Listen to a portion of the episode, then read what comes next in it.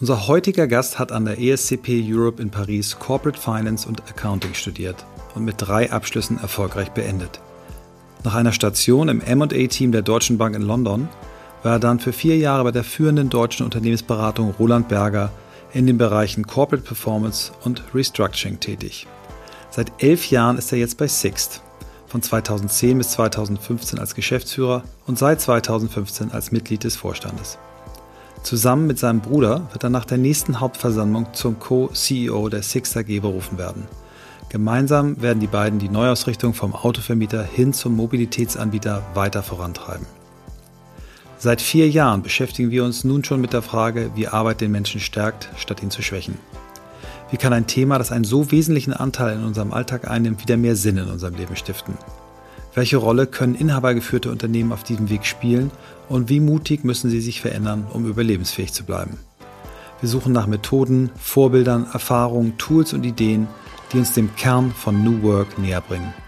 Dabei beschäftigt uns immer wieder auch die Frage, ob wirklich alle Menschen das finden und leben können, was sie im Innersten wirklich, wirklich wollen. Ihr seid bei On the Way to New Work, heute mit Alexander Sixt.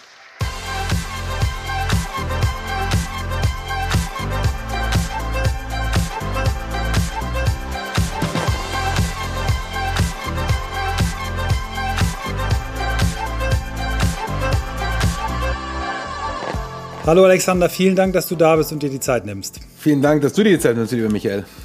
Äh, ich hatte ja schon im Vorgespräch gesagt, äh, warum wir wirklich äh, der Meinung sind, dass du überfällig bist hier im Podcast mit der Entwicklung, die ihr als Familie, als familiengeführtes Unternehmen gemacht habt. Vierte Generation, jetzt die, die App in den Mittelpunkt eurer Tätigkeit gestellt. Also wirklich ganz, ganz großes Kompliment für das, was wir von außen so sehen können und vielen, vielen Dank äh, für das Vertrauen, dass du dich hier zu uns äh, begeben hast. Und wir fangen unseren Podcast immer mit einer Einstiegsfrage an, die da lautet, äh, wie du der Mensch geworden bist, der du heute eigentlich bist. Wie bist du da hingekommen? Wow, das ist natürlich ein, äh, eine Hammer-Einleitung. Ehrlich gesagt, wenn ich das selber wüsste, wäre ich schon mal, glaube ich, ein bisschen besser. Äh, ich habe gerade äh, heute Morgen den fünften Geburtstag meiner Tochter ähm, gefeiert. Herzlichen Glückwunsch. Und da, ja, habe auch ein Stück Kuchen gegessen, deswegen bin ich ein bisschen ähm, muss wir in Gänge kommen noch. Ähm, aber das ist natürlich schon eine Frage, die du dich als Eltern vor allem natürlich auch stellst, ist, wie viel ist äh, Genetik, wie viel ist das Umfeld, wie viel ist der eigene Antrieb und ähm, äh, man hofft ja so ein bisschen, es ist nicht ganz so viel Genetik. Ich hoffe zumindest für meine Tochter. Äh, äh, ähm, aber am Ende des Tages, glaube ich, ist es schon, äh, das zentrale Element ist, ähm, dass man den Kindern und sich selbst eben Selbstbewusstsein vermittelt. Äh, dass du eine Sicherheit entwickelst äh, für die Persönlichkeit, die du bist. Denn, glaube ich, nur aus diesem Selbstbewusstsein heraus schaffst du die Freiheit, eben das zu werden, was du sein willst. Eben frei von Konventionen, frei von irgendwelchen ähm, exogenen Faktoren, soweit es eben geht. Natürlich bestimmt das Sein, auch das Bewusstsein. Ähm, aber ich glaube, das Wichtigste ist, dass man eben die Freiheit lernt. Äh, und das äh, bringt einem natürlich ein Unternehmer, wie mein Vater das war, einem von der, äh, oder ist, äh, äh, von frühester Jugend bei, auch eine gewisse Missachtung von Obrigkeiten und Autoritäten, äh, eben sich selber zu entwickeln und sich selber zu entfalten und eben frei zu sein in seiner Entscheidungsfindung. Mit all dem, was gut dafür ist, aber auch all die Konsequenzen, die das bedeutet. Und ich gerade, glaube ich, genau die Fragestellung ist ja, glaube ich, ganz spannend, so auch in der Corona-Zeit. Äh, was ist der Wert von Freiheit eigentlich? Ähm, und wir erleben ja gerade auch in Diskussion, ob jetzt Geimpfte irgendwelche Privilegien haben dürften. Und das ist schon immer auch eine Diskussion zwischen Freiheit und Gleichheit. Es gibt so irgendwie die äh, lange Studie der Zeit, irgendwie nach den 50er Jahren irgendwie äh, immer gefragt haben die Deutschen, was ist ihnen wichtiger, Freiheit oder Gleichheit? Und äh, als man so aus der Nachkriegszeit gekommen ist, war immer Freiheit des, der prädominantste Faktor ähm, äh, bei den Deutschen. Und je besser uns geht und je besser alles wird, ja, und äh, je mehr wir quasi an die Freiheit gewöhnt sind, wird die Gleichheit immer entscheidender. Und äh, äh, ähm, also es waren immer die letzten Jahre, war die Gleichheit bei weitem äh, der entscheidendste Faktor. Und ich bin mir ganz gespannt, was jetzt bei rauskommt, wenn Corona so ein bisschen uns geprägt hat, was eigentlich wertvolles Gut die Freiheit ist. Ähm, und vielleicht gerät das wieder ein bisschen mehr in den Vordergrund. Ja, was ist deine Prognose? Was glaubst du? Glaubst du, dass, dass äh, Freiheit einen, einen Boom wieder bekommt? Also ich war ganz überrascht. Ich habe gestern eine Dokumentation gesehen. Ähm, also haben sie so, eine, ähm, so ein Schild von einem Restaurant gestellt und dieses Restaurant ist nur für Geimpfte offen. Ja? Mhm. Und erstaunlicherweise haben irgendwie ähm, Großteil der Menschen gesagt, das finden sie doof. Ähm, mhm. äh, ähm, warum äh, sollten jetzt Geimpfte äh, äh, was dürfen, was nicht Geimpfte machen würden? Also die Gleichheit ist doch äh, immer noch das Entscheidende für die Leute. Aber was man irgendwie für ein bisschen vergisst, ist ja, dass wir ganz entscheidende Grundrechte ja genommen geworden sind. Das ist ja kein Privileg oder äh, irgendwas, was ein Geimpfter hat, sondern das ist im Prinzip das ureigenste Recht der Verfassung. Ähm, und ähm, das scheint immer noch nicht so das entscheidende Faktor zu sein. Also lieber alle müssen mitleiden, anstatt dass man sich äh, darauf freut, dass wenigstens ältere Leute oder Mitarbeiter, die jetzt in den Pflegeberufen waren und über Jahre, die letzten Monate unfassbar hart gearbeitet haben, um das System, was wir da haben, zu stabilisieren, dass die zumindest jetzt wieder in den Genuss kommen der Freiheit äh, und ihr Leben wieder teilhaben können. Ähm, äh, das finde ich schon irgendwie bemerkenswert. Aber vielleicht ist es äh, so ein Lernfaktor, den wir alle durchmachen mhm. müssen. Mhm. Ja, also ich glaube, dass es einen richtigen Boom geben wird. Ich glaube auch, dass äh, die Partei in Deutschland, die das bei sich im Namen trägt, äh, wenn sie jetzt keine Stockfehler macht, davon profitieren wird, weil ich doch glaube, dass die Menschen sich äh, sehr, sehr nach Freiheit sehen. Ich glaube, dieses Gleichheitsthema jetzt mit dem Impfen, also Impfscham und Impfneid und diese Themen, die da hochkommen, dass das doch relativ schnell wieder in den Hintergrund gerät und viele sich daran erinnern, äh, ja, wie, wie wichtig dieses Grundrecht eigentlich ist. Ne? Also nicht falsch verstehen, ich bin, bin mit 90 Prozent der Entscheidungen da einverstanden, wie es gemacht ist. Ich finde, wir haben ein paar Fehler äh, haben die Verantwortlichen gemacht, insbesondere in der Kommunikation. Ähm, aber ich glaube, Freiheit wird, wird boomen. Ja, bin gespannt. Mal sehen, was sich da bei der Wahl tut. Ich habe bei deiner Einleitung bin ich bei einem ähm, Wort hängen geblieben beim Wort Sicherheit. Ähm, und ich fand das ein sehr schönes Wort. Ich habe äh, neulich mal einen Satz von Simon Sinek äh, gehört, dass äh, der, der gesagt hat, dass Sicherheit eigentlich das ist, äh, was nicht nur Eltern ihren Kindern als erstes mitgeben, sondern auch was gute Führungskräfte eigentlich ausmacht, ne? dass sie Sicherheit geben und dass es überhaupt nur zu Führungskräften gekommen ist, früher schon bei den Jägern und Sammlern, weil, weil dort ein hohes Bedürfnis an Sicherheit war und äh, Führungskräfte eben diese Sicherheit gegeben haben.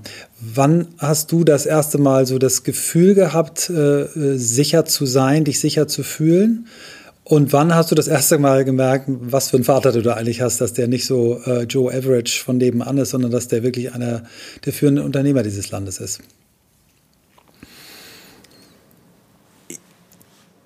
Ich glaube, ähm,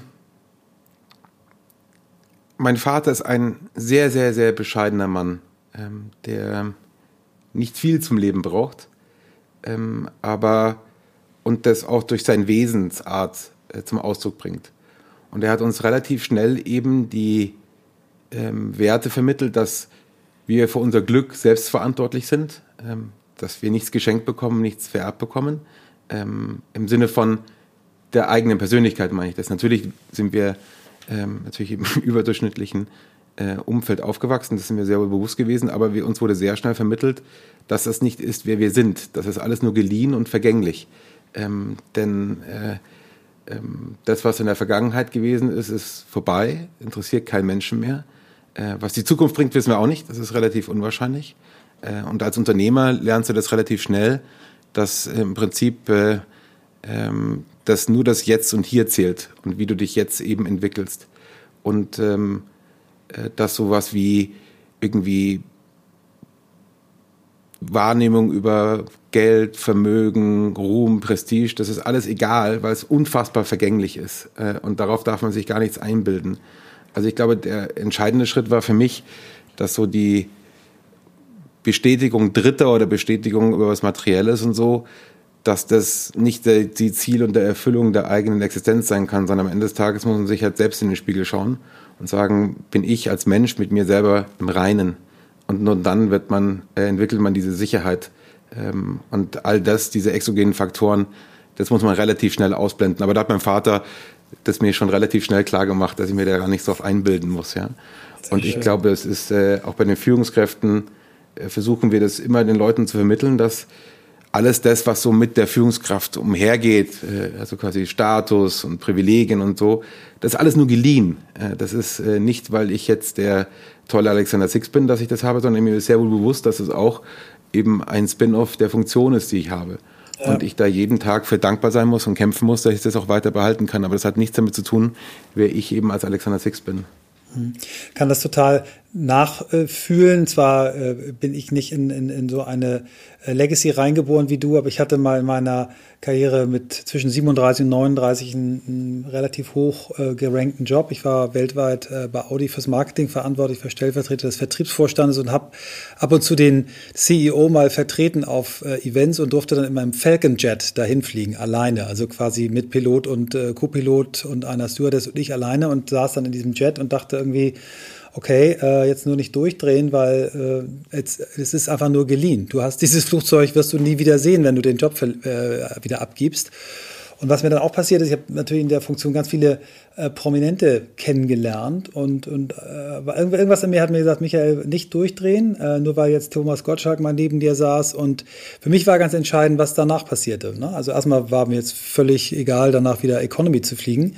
Ähm, und ich war einfach froh, dass es ein paar Leute gab, die danach blieben, auch von denen, die ein bisschen bekannter sind, die eben nicht den Job, äh, dieses Borrowed Interest, von dem du gesprochen hast, gesehen haben, sondern die den Menschen dahinter gesehen haben. Und ich finde es toll, dass, dass ihr das so früh vermittelt bekommen habt. Mich würde noch interessieren, wie, wie, wie seid ihr darauf wie, oder wie habt ihr euch darauf vorbereitet? War das schon für dich klar, als du ins Studium gegangen bist, dass das eine Option ist? Oder wie ist, der, wie ist das so gereift, die Entscheidung, das zu übernehmen? Und, und, und welche Entscheidung hast du damals getroffen, um dich darauf vorzubereiten?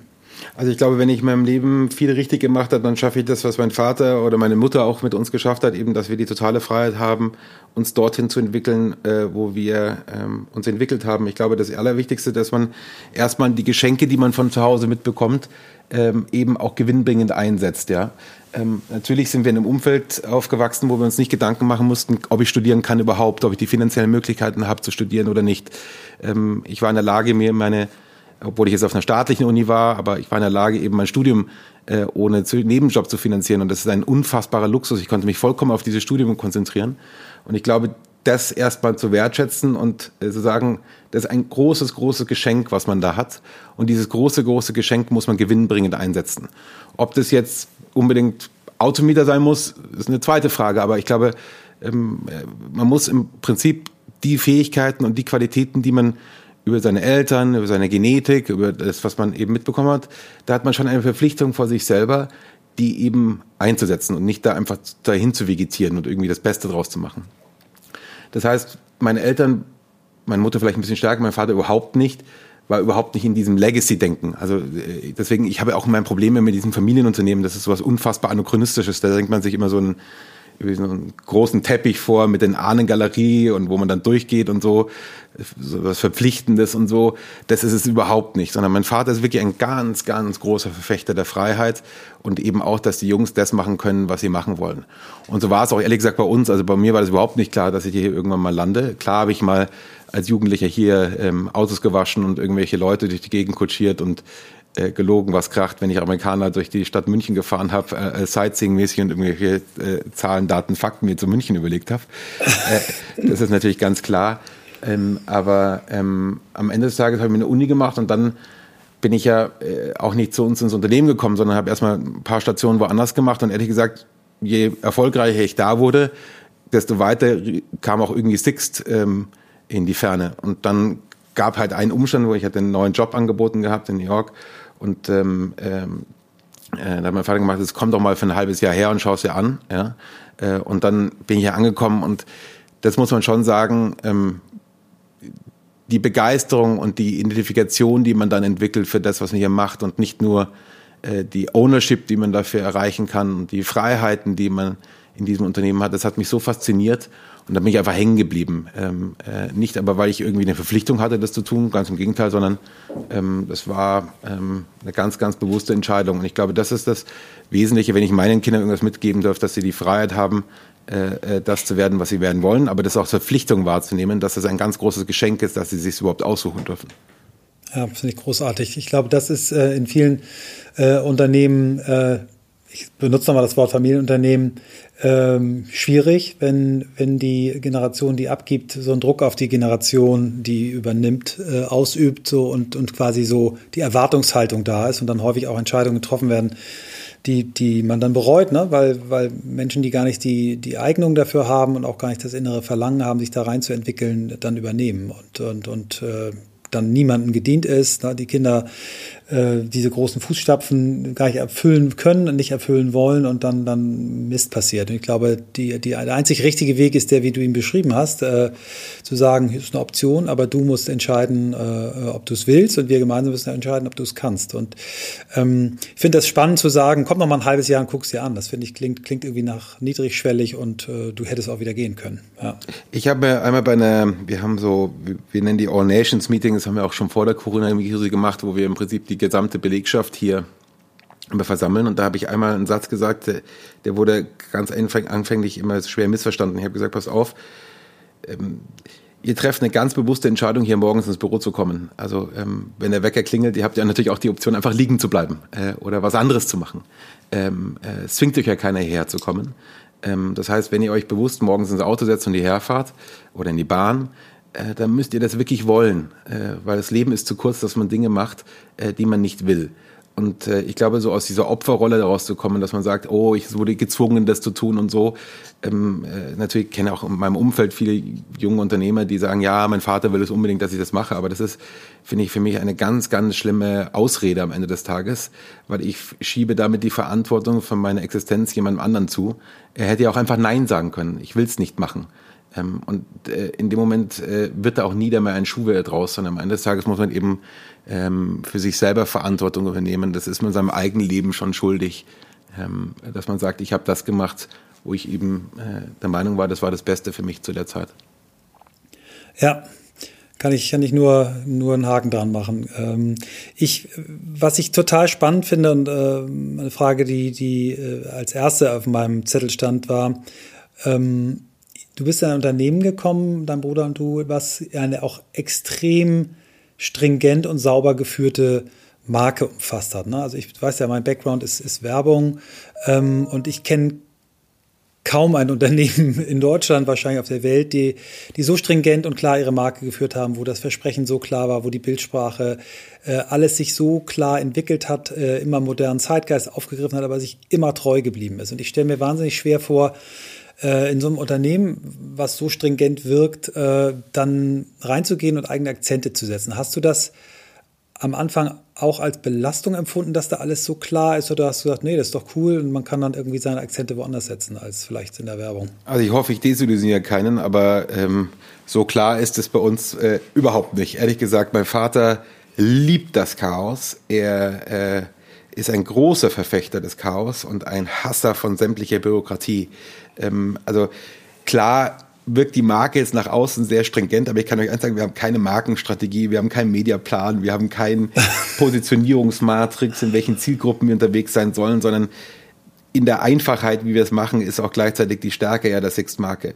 Und äh, ich glaube, vielleicht war ich auch eher einer, der ein bisschen versucht hat, eine strukturiertere und Leitplanken einzuführen, was bestimmte Themen betrifft. Ein Beispiel, wir hatten, als ich angefangen habe hier bei Six, nicht einmal eine Personalplanung, wir hatten überhaupt keine Planung, also auch keine Budgets oder so, sondern mein Vater ist halt sehr stark wieder von dem Gedanken der Freiheit und der Selbstverantwortung beseelt. Also wenn ich nur Unternehmer im Unternehmen habe, die gehen eben mit dem Euro so um, wie ich eben auch mit dem Euro umgehen würde. Und da brauche ich gar keine Regeln, weil die Regeln entziehen ja den Leuten die Verantwortung, die richtigen Dinge zu tun.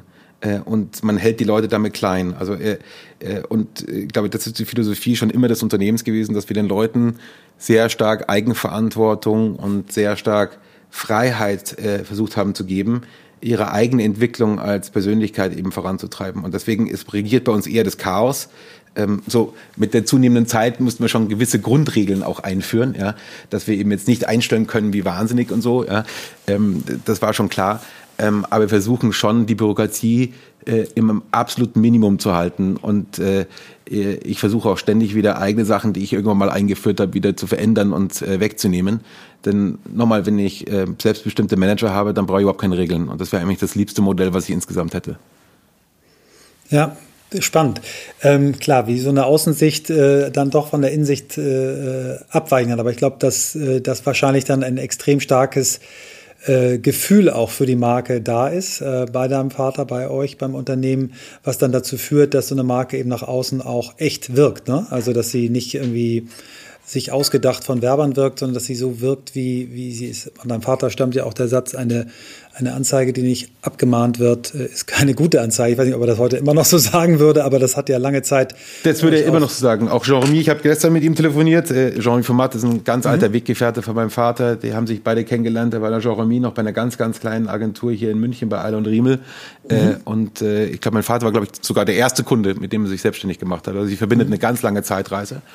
Und der Jean-Remy hat, äh, glaube ich, gestern erst gesagt, weißt du, Alex, Merkwürdiges ist merkfähig. Und äh, ich glaube, nach diesem Motto äh, regieren wir auch.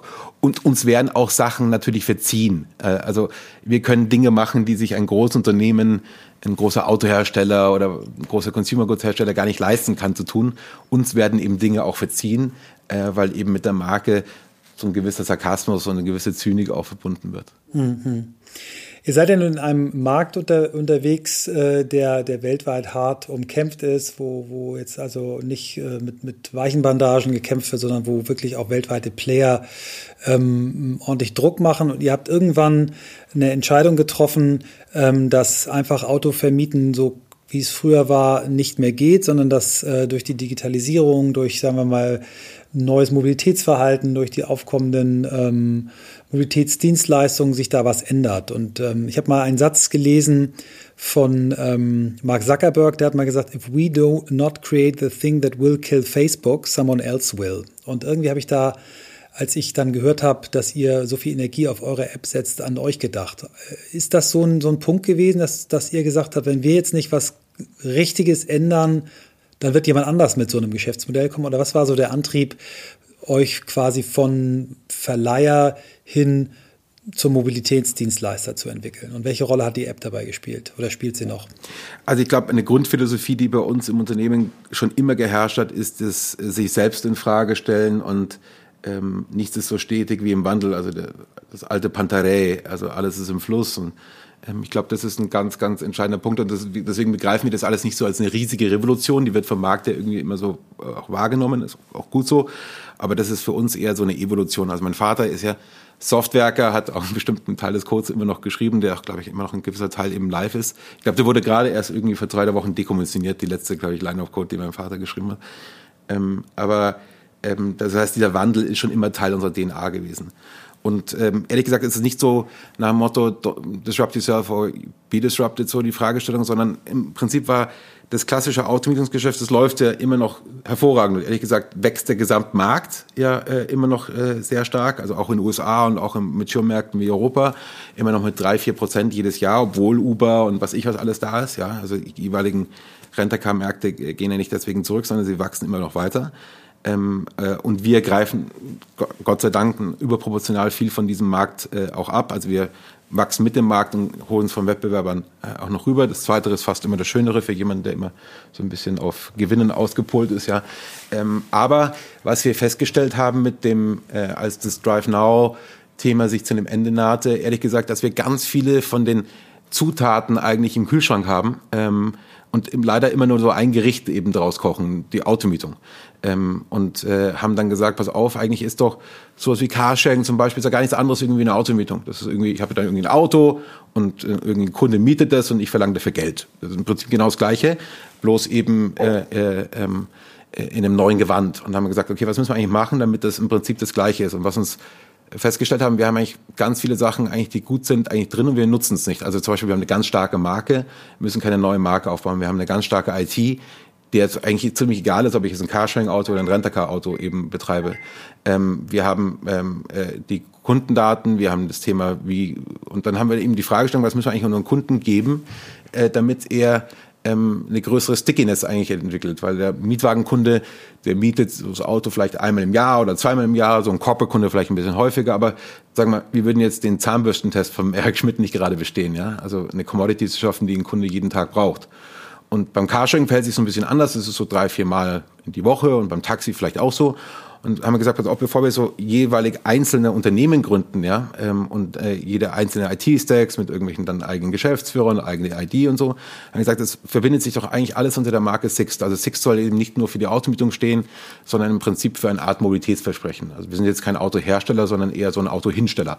Und äh, das war so unsere Maxime und da haben wir eben festgestellt, was eigentlich das Problem, und da bin ich irgendwie mal vom in Berlin-Mitte da irgendwie vom äh, äh, Potsdamer Platz dahinter zum Reichstag gelaufen und habe mal gezählt, wie viele Mobilitätsanbieter ich da sah. Und habe ich irgendwie 10, 15, 20 Mobilitätsanbieter äh, gefunden. Und gesagt, das wollen eigentlich die Kunden nicht. Im Prinzip wollen die Kunden ja eine zentrale äh, Plattform haben, wo sie es buchen können.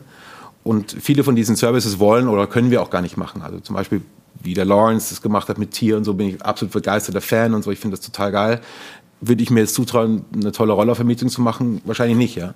Ähm, würde ich mir zutrauen, jetzt unbedingt einen Taxidienst aufzumachen? Wahrscheinlich nicht.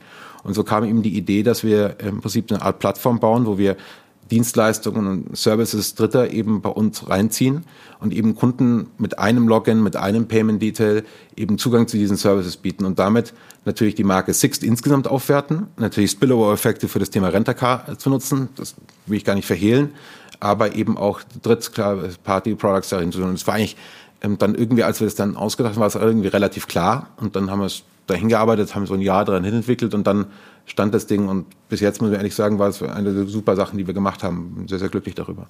Hier kommt die ganz kurze Werbeunterbrechung. Gleich geht's weiter mit On the Way to New Work. Und unser Werbepartner in dieser Folge ist das Unternehmen Paigo. Paigo hat sich das Motto gesetzt, dass aus Inkasso Verkasso wird. Und äh, wie kann man sich das vorstellen? Wer ein Unternehmen hat, wie ich auch, wie Michael auch, der weiß, dass gerade in einer so turbulenten Phase wie jetzt in der Corona-Pandemie ein stabiler Cashflow wirklich entscheidend ist. Und was durchaus sein kann, dass Zahlungen auch ausbleiben von Kunden. Muss nicht bei euch so sein, muss nicht bei uns so sein, kann aber so sein, ist eine potenzielle Gefahr als Unternehmer.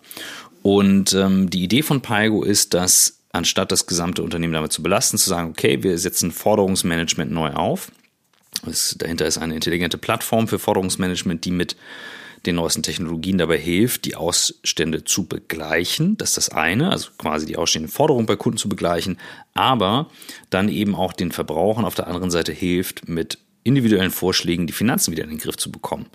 Das ist die Idee dahinter. Und ähm, damit hat man auf der einen Seite eben den Cashflow gesichert im Unternehmen, aber eben nicht einfach nur Mahnwesen, sondern durch beispielsweise bessere Kundenansprache und so weiter ähm, mehrere Möglichkeiten quasi dieses Forderungsmanagement neu aufzusetzen. Ist eine gute Idee. Ich habe selbst noch nicht getestet, finde es aber interessant vom Ansatz her. Und ihr findet alles auf der Landingpage finance.arvato.com slash Paigo, geschrieben P-A-I-G-O. finance.arvato.com slash Paigo. Und jetzt viel Spaß mit dem Rest der Folge für den Laien denkt man ja irgendwie so eine App machen, das geht irgendwie äh, ganz schnell und über Nacht, äh, weil es können ja auch Kinder.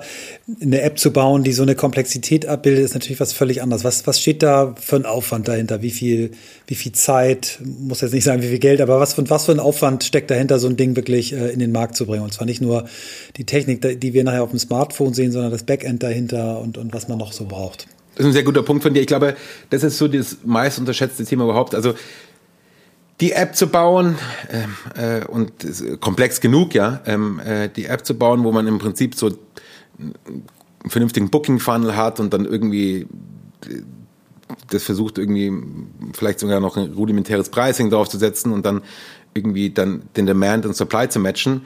Ähm, das ist schon komplex genug, aber das ist der Bruchteil eigentlich dessen, was da dahinter steckt.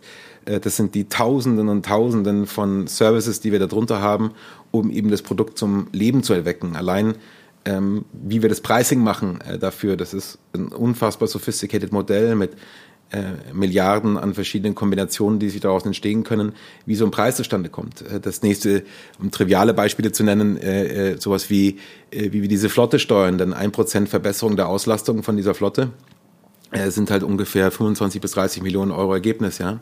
Und äh, da zählt halt jede einzelne Minute. Also wie wir äh, das Auto beauftragen zur Reparatur, wie wir äh, monitoren, dass das Auto in der Reparatur, wann es wieder zurückkommt, dass wir genau monitoren, äh, ob da jetzt eine Radkappe verbaut wird, ja oder nein, ob die Zündkerze ausgetauscht wird, ja oder nein. Das sind ja alles algorithmische Systeme, die bei uns im Hintergrund laufen, dass wir eben möglichst effizient ähm, äh, eben unsere Flotte in Betrieb halten können. Und so sind da unzählige Komponenten und vielleicht mal ein Proxy zu geben. In den letzten fünf Jahren haben wir in unsere IT alleine über 300 Millionen Euro investiert. Ähm, äh, mit über 600 Entwicklern arbeiten wir an der IT. Ähm, und ein Teil davon natürlich sicher eine App, aber der Großteil natürlich in den Backend-Services, wie wir unser Produkt gestalten möchten. Wahnsinn. Ähm, und du hast gesagt, es gehört zu den besten Entscheidungen, die ihr getroffen habt. Äh, jetzt seid ihr quasi ja mit äh, vollem Schwung. Ich habe das ja miterlebt. Du hast mal in, in München ähm, bei dem Marketingtag, bei dem Toni Meyer, hast du mal irgendwie äh, während deines Vortrages quasi äh, eine Preissenkung mit deiner App gemacht, sodass dass du einfach mal gezeigt hast, wie schnell damit was funktioniert. Ähm, ihr seid quasi frohen Mutes, ganz toll. Und dann, und dann kam Corona. Aber wie habt ihr, wie, wie hat euch das erwischt? Wie, wie waren eure Reaktionen? Was musstet ihr machen? Ähm, wie kommt ihr jetzt durch und aus der Krise wieder raus? Also, als absolut, also wir sind mit Sicherheit kein Gewinner dieser Krise. Das muss ich auf jeden Fall mal gleich davor ziehen. Wir sind als Teil der Reisebranche natürlich ähm, ähm, schwerst, schwerst gebeutelt gewesen. Und in der Tat, wie du sagst, wir waren eigentlich ganz gut unterwegs. Also, wenn man so mal die Reise von 60 die letzten zehn Jahre anschaut, haben wir äh, den Umsatz knapp verdoppelt und das Ergebnis äh, vervierfacht und die Marktkapitalisierung vervierzehnfacht.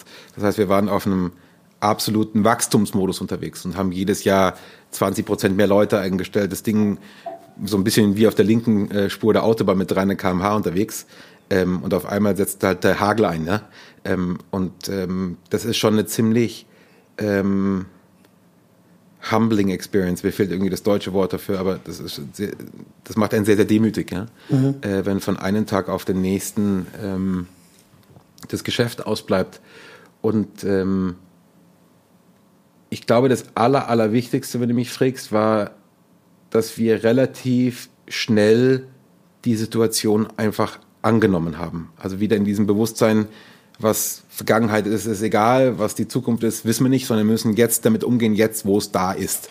Und uns aufgehört haben, uns als Opfer zu fühlen, uns, uns darüber zu beschweren und sagen, oh, wie schlimm ist denn das und wie arm und so. Und haben gesagt, okay, was machen wir denn jetzt eigentlich, damit das jetzt ähm, gut wird, ja? Äh, und wir da als Gewinner aus diesem ganzen Ding rauskommen. Und zuallererst steht natürlich das der Schutz des Unternehmens. Äh, und in zwei Dimensionen natürlich der Schutz der Mitarbeiter. Also wir haben relativ schnell eine Taskforce gegründet, glaube ich schon Ende Februar, wo wir Mitarbeiterschutzmaßnahmen, Quarantänethemen, Isolierungsthemen, also all die Themen, die man so am Anfang dieser Krise gemacht hat. Aber dann natürlich auch die finanzielle Sicherung des Unternehmens, also dass man mal ein Gefühl kriegt, ähm, als wir so noch im absoluten Hochrampen war und von heute auf morgen der Flughafenverkehr um 90 Prozent eingebrochen ist, so im März, ähm, haben wir so 20 Millionen Euro die Woche verloren äh, äh, die man als Verlust hat. Und das ist natürlich schon ein ziemlich krasses Bild, ja, äh, wo man mal mit umgehen muss. Ich werde das nie vergessen. Äh, das heißt, wir dann am Samstag haben unsere Cashplanung gemacht und morgens um zwei war dann klar, das sind ungefähr 20 Millionen Euro die Woche, die da rausgehen, wenn wir jetzt nichts ändern würden, ja. Oh. Äh, und das ist natürlich schon ein ziemlich ähm, äh, ziemlich krasser Moment und ich werde es nie vergessen. Und dann bin ich mit meinem Bruder runtergegangen und wir haben im Empfang unten so ein Screen hängen, ja, wo wir so die weltweiten Buchungen immer aufploppen lassen. Ja. Ähm, das machen wir ganz bewusst, hängt überall hier im Haus, weil wir wollen, dass die HQ-Mitarbeiter hier im Campus eben sehen, dass das Geschäft da draußen gemacht wird, ja, weil man sonst sitzt man in diesem Elfenbeinturm und weiß gar nicht, was da draußen eigentlich passiert, sondern das ist, und dann normalerweise pinkt es immer so auf, alle, keine Ahnung, alle Bruchteil einer Sekunde kommen, dann, dann, dann, dann, dann, dann, dann, dann, dann kommen diese Buchen, ja. Und als wir da morgens um eins runtergegangen sind, war das wirklich nur noch so ein Bumm, lange Pause, Bumm. Und äh, das ist wie so der Herzschlag von Six gewesen, äh, äh, wenn man das mal so bildlich übersetzen möchte. Mhm. Und äh, aber es war der Moment dann, eben zu sehen, wir sind noch am Leben. Also das ist nicht klinisch tot, sondern wir sind noch am Leben. Und dann kommt diese unfassbare Geilheit von diesem Unternehmen, nämlich sowohl vom Geschäftsmodell her, dass wir unglaublich flexibel sind, unsere Kostenbasis anzupassen. Also über 80 Prozent der Kostenbasis ist variabel. Das heißt, wir haben innerhalb von drei, vier Monaten die Kostenbasis so reduziert, ähm, dass wir schon wieder im dritten Quartal profitabel waren ähm, äh, und über 60 Millionen Euro Profit gemacht haben. Also das ist schon, mhm. finde ich, ein so geiles Modell am Ende des Tages. Und das Zweite ist natürlich, diese totale Besessenheit und die Leidenschaft unserer Mitarbeiter. Ähm, äh, Beispiel zum Beispiel, natürlich hatten wir keine Leute mehr eingestellt, ja, äh, dann im März. Äh, und die Recruiting-Mitarbeiter haben dann bei den Operations-Kollegen angefangen, sagen, wo braucht denn Hilfe? Und haben dann Autos eben zu den äh, Autoherstellern gefahren, dass die Autos von den Höfen kommen und so, ja. Und dieser Teamgeist und dieser Besessenheit für dieses Unternehmen und diese Motivation, das war eigentlich das, was mir am Ende des Tages die größte Freude und äh, ähm, die größte Begeisterung noch für dieses Unternehmen gebracht hat, als ich schon jemals vorher gehabt hat. Also wie sehr mhm. Leute an dieses Unternehmen glauben und das für sie eine eigene Identität und Heimat ist.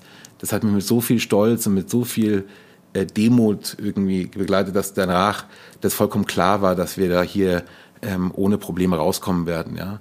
Und es war ja dann auch so. Also wir hatten dann im Sommer dann, keine Ahnung, ein vernünftiges Quartal gemacht, hatten zwei Milliarden zusätzlich Finanzierung eingesammelt. Ja? Also das war dann klar, dass wir das überleben werden. Und jetzt sieht man auch schon die ersten Früchte davon. Wir haben in Europa ungefähr vier Prozent Marktanteil dazu gewonnen. Äh, in den USA ähm, sind wir von 0% Marktanteil in New York beispielsweise jetzt auf 6% Marktanteil hochgeschossen, Hawaii von 1% auf 9% Marktanteil. Das heißt, ich glaube, wenn die Krise so einigermaßen vorbei ist, sind wir natürlich jetzt kein Gewinner dieser Krise wie Amazon oder Alibaba oder all die E-Commerce-Plattformen, die quasi Home-Shopping machen, aber vielleicht sind wir in unserer Industrie ähm, vielleicht ein kleiner Gewinner. Hm. Wie habt ihr die, die Art, ähm, mit euren Menschen zu kommunizieren, äh, geändert? Ich meine, ihr seid ja immer schon, weil ihr eine internationale Firma seid, äh, auch remote gewesen. Wahrscheinlich habt ihr technisch gar nicht so große Anpassungen gehabt, aber habt ihr irgendwie Daily Stand-Ups eingeführt? Hast du anders mit, mit deinen Führungskräften geredet? Wie, wie kann ich mir das vorstellen? Also Kommunikation war sicher ganz, ganz, ganz entscheidend. Ich glaube, dass wir sehr viel richtig gemacht haben. Ich glaube auch, dass wir ein paar Sachen nicht gut gemacht haben, aber wir haben unfassbar viel kommuniziert. Also ich hatte hier das ganze Projekt zu Corona hieß bei uns Phoenix, also quasi wieder Phoenix aus der Asche. Mhm, mhm, ähm, hatten da so ein War Room bei mir hier. Wir, wir, sitzen ja alle im Open Space hier und quasi so ähm, mein Bruder, ich und so die engsten acht bis zehn Leute saßen eigentlich im Prinzip die ganze Zeit in einem Konferenzraum die ersten Wochen äh, und haben eben von hier das versucht zu orchestrieren. Ähm, und äh, einmal die Woche, also alle drei Tage habe ich ehrlich gesagt Leadership Round Calls gemacht. Äh, ähm, alle Monat, würde ich sagen, All-Hands-Meeting mit den Mitarbeitern, weil man darf es auch nicht inflationär machen, weil es gibt ja dann nicht so viele Neuigkeiten zu tun. Im Prinzip, wenn man nur Durchhalteparolen rausbringt, macht es ja auch keinen Sinn, sondern muss ja am Ende des Tages mit konkreten Maßnahmen und konkreten To-Dos haben. Aber wir haben ganz, ganz versucht, von Anfang an ganz klar und stringent zu kommunizieren, zu sagen, das ist eine ganz, ganz schwere Krise.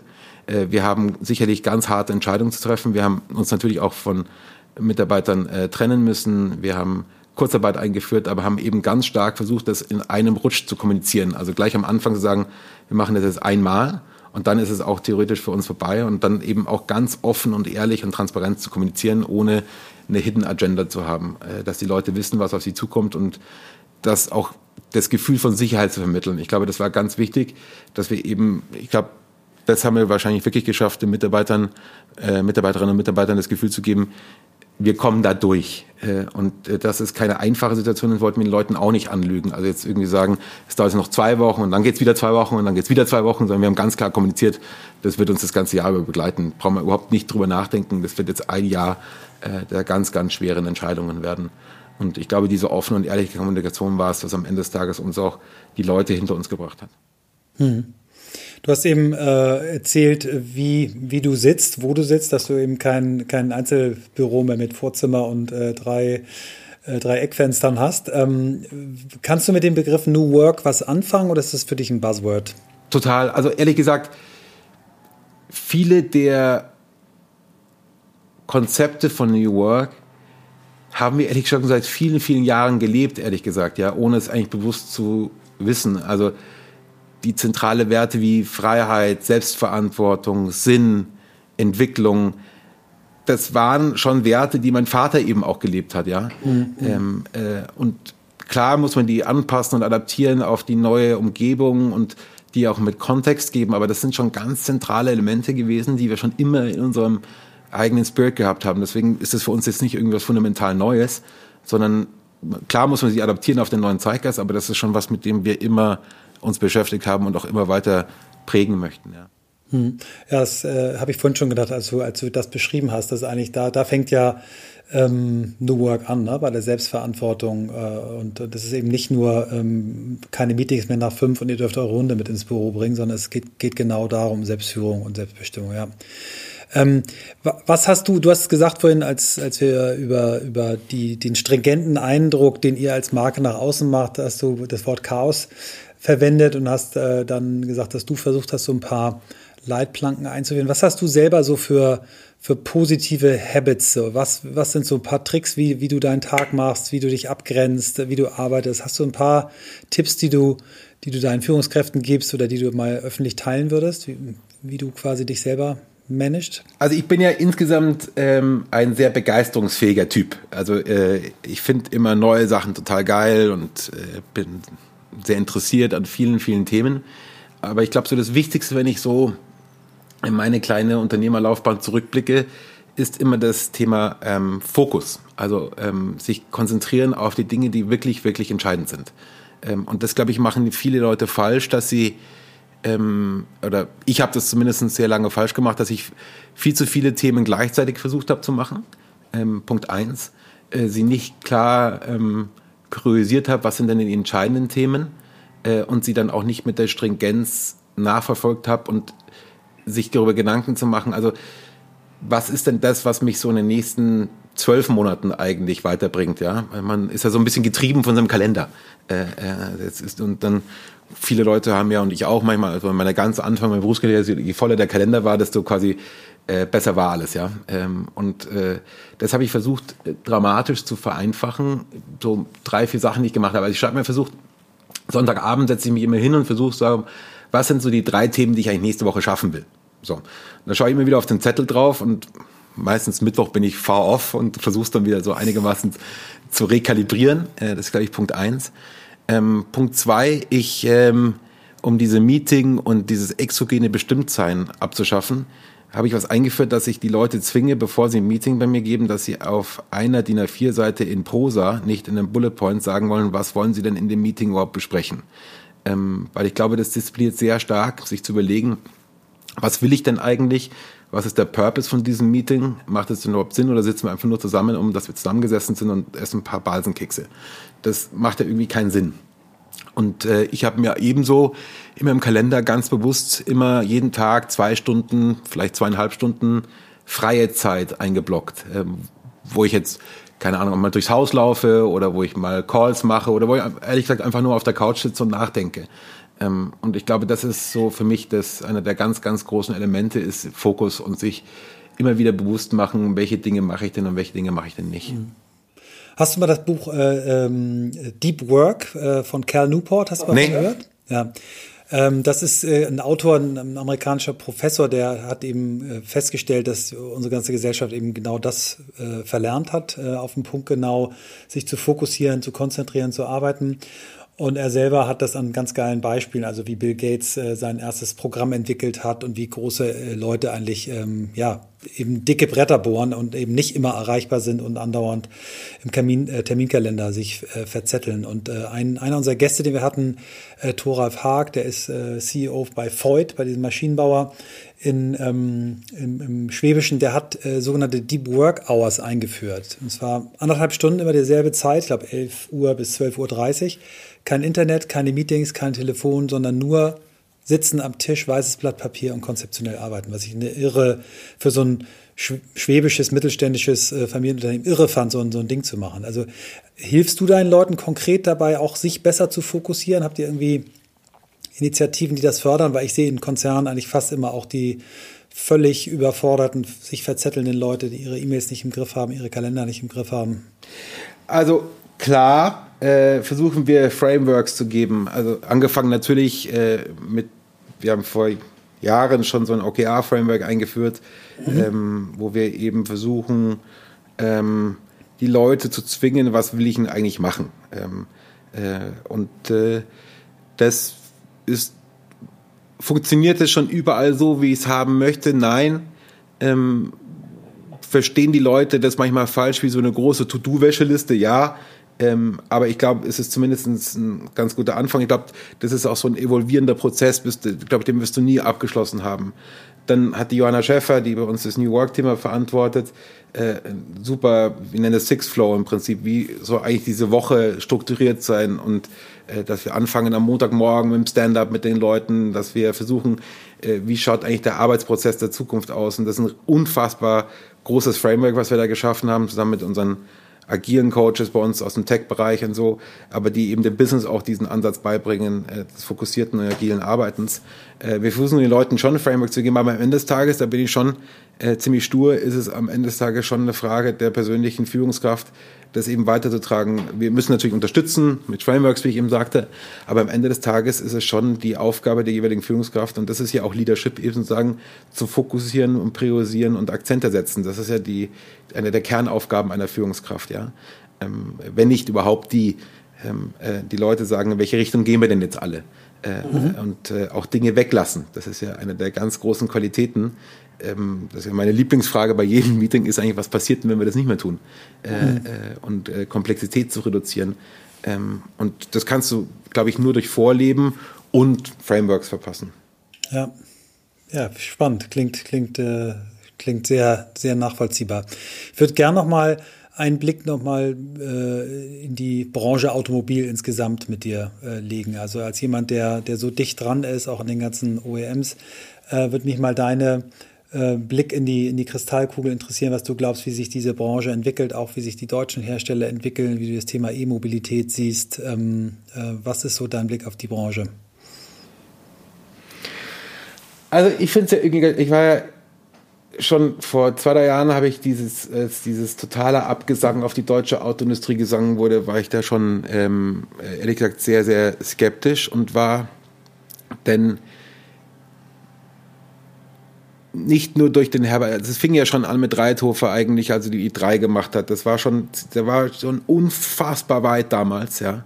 Äh, und die Qualität der deutschen Autobauer, die Margen, mit wem wir in Deutschland die Auto bauen, das ist schon immer noch was ganz, ganz Außergewöhnliches. Und wir müssen schon aufpassen, dass wir, wir haben in Deutschland schon immer diesen Selbstkasteiungsansatz, dass wir quasi uns selber ständig geißeln, wie schlecht wir alle sind, ja.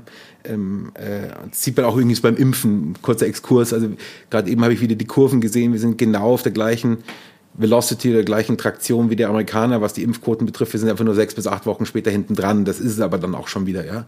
Und trotzdem geißeln wir uns hier, dass wir äh, das schlechteste Land aller Zeiten sind. Und das Gleiche ist mit der Autoindustrie. Und wenn man jetzt mal sieht, was der Herbert Dies bei Volkswagen gemacht hat, kann man sagen, klar, Dieselskandal, alles schlimm und so, verstehe ich alles, aber am Ende des Tages diese Transformation in der Kürze der Zeit. Und wenn Sie mal da im Markenhochhaus bei VW stehen, im 13. Stock, und Sie sehen da diese gigantischen Produktionshallen, dieses riesige Imperium Volkswagen, wie man das schafft in der Zeit, das so schnell ähm, äh, diese Transformation einzuläuten, die nachhaltig auch durchzusetzen. Und dann darf man nicht vergessen, die auch vom Kapitalmarkt ja in der Wucht auch zur Kenntnis genommen wurde, das nötigt mir den aller, aller, allergrößten Respekt an und wir können auch ein bisschen stolz sein darauf, dass wir das in der Geschwindigkeit und der Geschwindigkeit auch wirklich durchgezogen haben. Läuft alles dort perfekt? Sicher nein. Äh, ist auch wahrscheinlich nie der Anspruch, ja. Aber ich glaube, wir sollten schon ein bisschen hoffnungsfroher und optimistischer in die Zukunft schauen für eine Industrie, die uns die Rest der Welt beneidet. Ja, ja, ich äh, sehe das genauso. Ich habe nun auch bei Audi gearbeitet. Wir machen seit äh, mit meiner Agentur seit äh, 2005 die Werbung für Audi. Ähm, und ich habe, wenn ich, wenn mich immer Freunde äh, begeistert äh, äh, fragen, warum ich kein Tesla fahre, sage ich immer, weil das Ding nach einem Jahr aussieht, wie ich es nicht möchte, weil ich finde, die verarbeitete Qualität ist nicht gut, weil ich, wenn jemand einen Unfall mit dem Tesla baut, wochenlang darauf wartet, bis irgendwo man wieder Teile kriegt. Das Einzige, was ich sehe, ist Batterie und ist, ist äh, Software. So, das sind so die Punkte, wo ich das Gefühl habe, dass die wirklich äh, vorne sind, Benchmarks gesetzt haben. Aber ich habe auch so den Eindruck, dass die, deutsche Industrie und nicht nur Volkswagen, Volkswagen sicherlich auch, sehe ich genauso, aber auch ähm, BMW und Daimler da doch schon, schon aufholen. Und ich sehe das äh, genauso wie du, dass wir da ein bisschen dankbarer auch sein dürfen und nicht so draufkloppen sollten. Ja. Ähm, wir stellen unseren Gästen auch immer die, die Frage äh, nach Inspiration. Ähm, du gehörst noch zu einer Generation, die wahrscheinlich auch noch gelesen hat. Äh, bei den Jüngeren kriege ich manchmal Kopfschütteln, wenn ich frage, welche Bücher haben dich inspiriert. Aber dich würde ich das gerne noch fragen. Hast du so drei, vier Bücher, die dich auf deinem Weg begleitet haben und die dich irgendwie inspiriert haben? Boah, äh, das ist immer sehr privat irgendwie, finde ich, was man für Bücher liest. Aber äh, wenn ich ganz ehrlich bin, also das klingt unfassbar abgehoben, aber es ist leider wirklich so. Ich habe ein Buch, was ich immer wieder gelesen habe, ist Narziss und Goldmund, weil ich das irgendwie mhm. wahnsinnig spannend fand. Ähm, das letzte Buch, was ich gelesen habe, war von dem Netflix-Gründer über Growth Culture, was ich mhm. wahnsinnig spannend mhm. fand. Ähm, weil es irgendwie spannenderweise sich doch ein bisschen ähnelt. Also zum Beispiel solche Sachen wie ähm, Vertrauensurlaub, dass wir unseren Führungskräften keine Reisekostenrichtlinien geben, lauter so Zeug, also Basics, ja, im Prinzip, was so auf die Freiheit anspielt, das machen wir auch schon die ganze Zeit und ich finde das irgendwie ganz spannend, dass wir am Ende des Tages Leute brauchen, die selbstbestimmt sein, denen Top of the Market Salaries zahlen, ja, äh, ist immer zu wenig, verstehe ich auch, äh, äh, aber ähm, das ähnelt schon sehr und ist natürlich auch eine wahnsinnige Inspiration für mich. Das habe ich neulich gelesen und bin irgendwie lustigerweise mit meinem Vater ähm, gerade neulich über Schuld gesprochen im Zuge von diesem ganzen Metzeler-Thema. Mhm. Und da ist mir wieder der Dostoevsky mit der Schuld und Sühne irgendwie entgegengekommen. Also wow. Schön. Also wir mögen immer gerne, wenn, äh, wenn, wenn Gäste äh, nicht nur Fachbücher zitieren, sondern auch äh, äh, Romane oder, oder andere, andere Kategorien. Vielen Dank. Ähm, wenn du heute, wir haben sehr viele äh, junge Zuhörerinnen und Zuhörer auch, wenn du heute jungen Menschen äh, etwas mit auf den Weg geben würdest, Ratschlag, äh, worauf sie achten sollen, wenn sie so in Richtung Studium, in Richtung Berufsleben gehen? Was, was sind heute Qualifikationen, Themen, die du für wichtig findest, um, um in, der, in der Zeit, die vor uns liegt, ähm, glücklich und produktiv arbeiten zu können? Ich, ich glaube, man sollte Dafür werde ich wahrscheinlich viel Prügel einsammeln. Ähm, ich halte immer nicht so viel davon, direkt nach dem Studium zu gründen und da irgendwie so äh, gleich loszulegen. Ich finde, man sollte schon was lernen. Ähm, äh, also was können einfach, ja. Ähm, äh, ähm, also sei es jetzt irgendwie, ich kann jetzt irgendwie Accounting oder ich kann irgendwie Finance oder kann irgendwie Marketing oder irg irgendwas, wo ich gut drin bin. Ähm, denn wenn man so nach dem Studium, da lernt man irgendwie gar nichts. Also ehrlich gesagt, ich dachte, ich kam von einer ganz guten Uni und dachte, jetzt kann ich alles und war ziemlich demütig danach. Wo, wo hast du studiert? Ich habe auf der ESCP in Paris studiert mhm. ähm, mhm. und ähm, da dachte ich, ich kann wahnsinnig viel und so und dann habe ich meinen ersten Job angefangen und da wird mir ziemlich eindrucksvoll vor Augen gefällt, was ich eigentlich für ein Schwachmat bin. Äh, und das ist eine sehr humbling Experience und ich habe da unfassbar viel gelernt, ja. Und ähm, es gibt schon eine ganze Generation, finde ich, die die ganzen Nachstudiumjahre damit verbracht hat, von äh, Gründung zu Gründung äh, zu kommen. Dann bist du auf einmal Mitte 30 äh, äh, und kannst zwar alles ein bisschen, aber bist nirgendwo richtig gut drin. Ähm, und ich finde, man sollte schon in der Sache äh, irgendein Ding richtig gut können, ähm, äh, wo man sagt, das kann man. Und äh, dann von dort aus was Neues zu machen, vollkommen verstanden, vollkommen gut. Aber ich finde so ein gewisse Tools, Frameworks, Learnings, inhaltliche Themen, sollte man sich schon von älteren Typen mal abgeschaut haben, die es können und gemacht haben. Mir hat das zumindest geholfen. Vielen Dank. Ja, mir auch. Kann das, kann das bestätigen. Ähm, Letzte Frage. Ähm, wenn du dir eine Bucketliste schreiben dürftest mit Dingen, die du noch in deinem Leben äh, machen möchtest, und zwar eine Sache, die du noch erleben äh, möchtest, eine Sache, die du noch lernen möchtest und eine Sache, die du vielleicht zurückgeben möchtest an die Gesellschaft. Was wären die drei Dinge? Also ich habe mir ein großes Geschenk gemacht. Ich war ja mal, äh, ich habe, ich esse sehr gerne. Ich verliere immer den Kampf in der Küche und ich war mal bei 140 Kilo irgendwann mal und habe wieder mich auf ein äh, äh, normal, also äh, äh, besseres Gewicht runter und habe mir dann geschworen, wenn ich das schaffe, will ich einmal einen Triathlon laufen. Das heißt, das habe ich, Triathlon habe ich jetzt gemacht. Äh, oh, wo hast du den gemacht? In München hier. Mhm. Es war desolate Zeit und so, aber es war vollkommen scheißegal, ich wollte einfach ins Ziel kommen. Ja, Das war, glaube ich, ganz, ganz wichtig. Mein nächstes großes Thema, ich will über die Alpen radeln. Das hatte ich eigentlich jetzt für diesen Sommer vorgesehen, aber leider sind ja alle Hütten und alle Gastronomien und Hotels ja geschlossen, dass man das irgendwie nicht machen kann. Und in einem Rutsch das Ding machen, traue ich mir ehrlich gesagt nicht zu. Äh, das möchte ich gerne selber machen. Ähm, das würde ich gerne noch machen. Ähm, ich würde gerne haben, dass die USA so groß wird, wird äh, wie äh, Europa. Äh, größer wie Deutschland ist es jetzt schon. Äh, das heißt, das würde ich äh, sehr, sehr gerne noch machen. Ich möchte die, wir glaube ich haben die Digitalisierung rund um unser äh, äh, Ökosystem ganz gut hinbekommen. Jetzt ist für mich der nächste große Schritt, die Digitalisierung unseres Kernproduktes noch viel besser zu machen. Ähm, dass eben so die gesamte Customer Journey von der Buchung bis hin zu Setz im Auto in einem komplett digitalen Prozess wirklich digital äh, funktioniert. Ähm, ich glaube, da haben wir noch ein bisschen Aufholkriterien äh, zu tun, dass ähm, kein Kunde mehr bei uns im Callcenter anrufen muss, im Customer Service und sich beschweren muss, dass irgendwas falsch läuft, sondern dass es eben über die digitalen Pro Prozesse so abgefedert ist, dass das für den Kunden reibungslos ist. Das sind so meine Business-Träume. Die zweite Frage war? Lernen, was du doch lernen möchtest. Boah, äh, alter Schwede. Ähm, äh, gibt schon eine ganze Reihe von Sachen, aber ähm, lernen möchte ich auf jeden Fall. Ich glaube, ich will weiterhin, äh, das glaube ich mit dem Unternehmen, äh, klar, ganz viele Fähigkeiten will ich lernen, aber das mal, ich glaube, weiterhin die Bescheidenheit zu haben. Ich glaube, das ist ähm, das ganz, ganz Entscheidende. Ich will weiter demütig bleiben und versuchen, auf dem Teppich zu bleiben. Das ist so mein größtes Anliegen, ehrlich gesagt. Und was ich der Gesellschaft zurückgeben möchte, ich möchte vor allen Dingen unseren Mitarbeiterinnen und Mitarbeitern hier bei Sixt eine Zukunft geben, eine Perspektive geben, eine Heimat und einen Arbeitsplatz, wo sie sich wohlfühlen und wo sie dem vertrauen können, der das hier macht. Weil ich mache das nicht dem Geld wegen, ich mache es nicht die nächsten fünf Jahre, sondern weil es hier meine Berufung ist. Das ist hier mein Leben. Und äh, das möchte ich eben diesen Eindruck an meine Mitarbeiterinnen und Mitarbeiter vermitteln.